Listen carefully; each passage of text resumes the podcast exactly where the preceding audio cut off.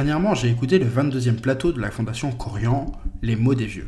Bon, évidemment, c'est très politiquement correct, c'est de la communication institutionnelle où tout est maîtrisé, contrôlé, lissé, et évidemment, je ne suis pas vraiment fan. Mais le sujet qu'ils abordent, les mots utilisés pour parler de la vieillesse, est vraiment important. Pourquoi?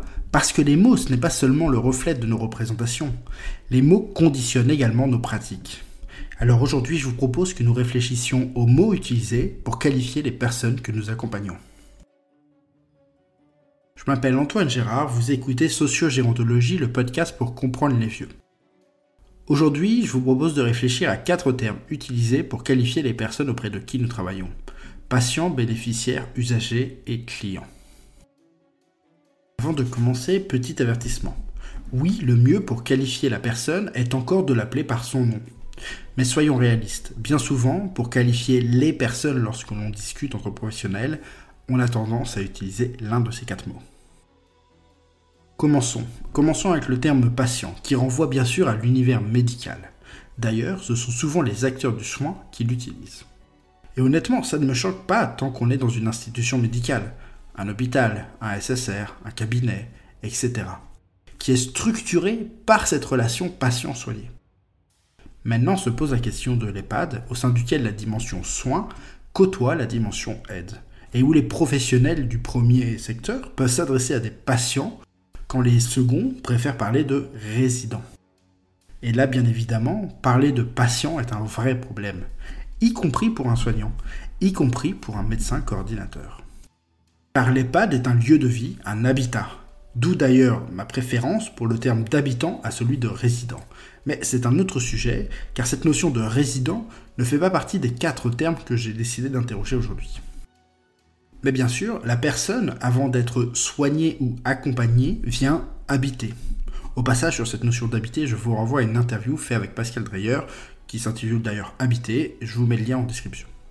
Mais en fait, ce n'est pas ça le vrai problème avec le mot patient ce n'est pas qu'il nous fait oublier que la personne habite le lieu.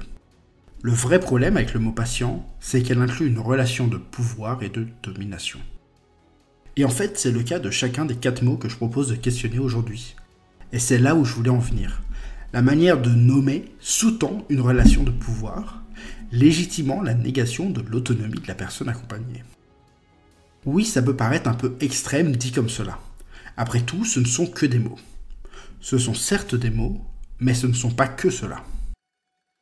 Reprenons notre analyse du mot patient, qui sous-entend une relation de domination entre un soignant qui prescrit, qui ordonne, qui décide, qui sait, bref, qui exerce un pouvoir de domination sur le patient, qui lui a un besoin de soins et de soignants.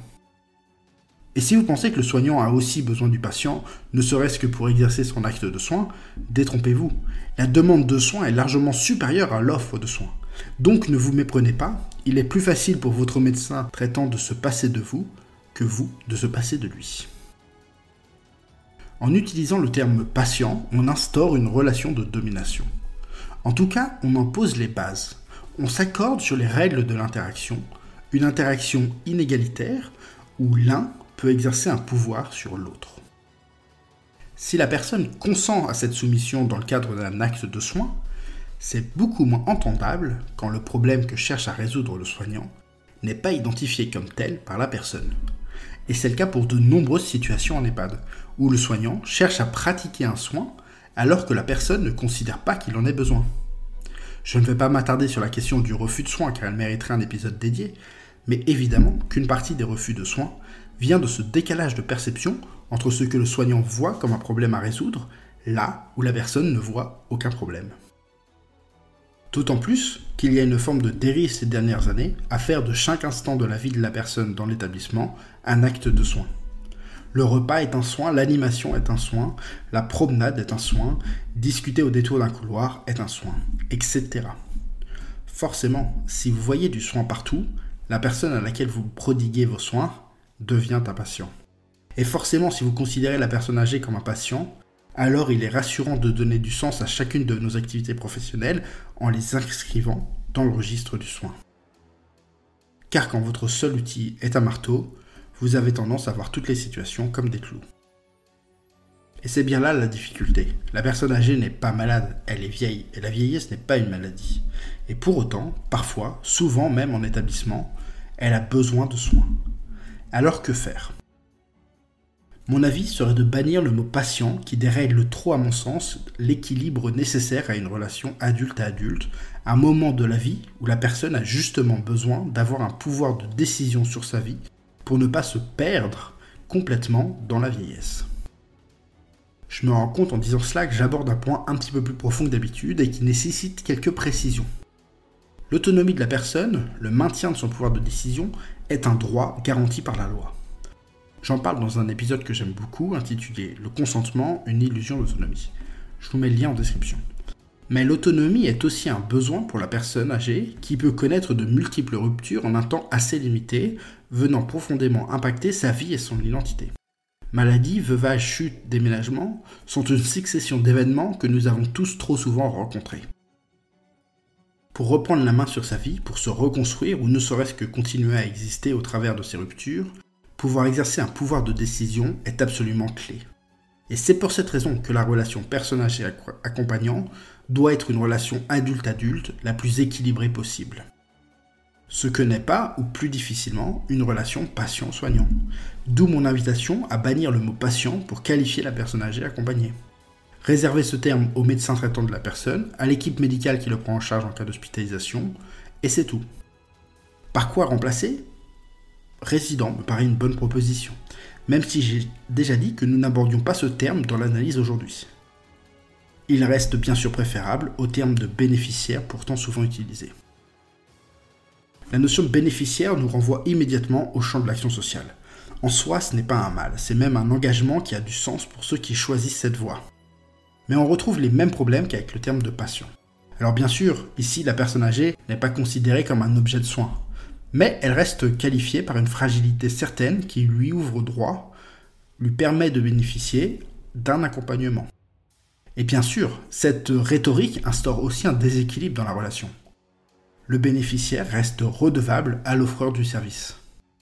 Dans ce cadre, nous, professionnels, avons rapidement le réflexe de renvoyer au bénéficiaire son absence de pouvoir de se plaindre, puisqu'il bénéficie déjà fort aimablement de nos services.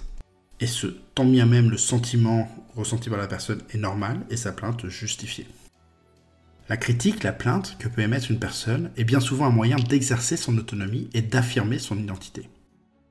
C'est compliqué à gérer pour nous professionnels, mais c'est un droit essentiel pour la personne, un droit dont le statut de bénéficiaire rend plus difficile à exercer ou à revendiquer. Plus neutre, la notion d'usager semble permettre une relation plus équilibrée. On reconnaît à la personne un droit d'usage et donc un certain pouvoir lié à ce droit d'usage. On lui reconnaît également des devoirs, mais les règles étant plus formelles et plus claires, il est plus facile pour chacun de faire avec la notion d'usager est de plus en plus utilisée pour qualifier les utilisateurs d'un service, notamment public. Mais si en apparence le terme renvoie à une relation plus équilibrée, dans les faits il est difficilement conciliable avec l'idée de faire d'un établissement un lieu de vie ou d'inscrire des services d'aide et d'accompagnement dans un projet de vie. Car évidemment, l'usager n'est qu'un usager. Il ne fait pas vraiment partie de l'histoire. Il utilise les lieux, mais ne l'habite pas. Et bien sûr, en tant qu'usager, son pouvoir d'action sur le cadre, sur la structure, est très limité.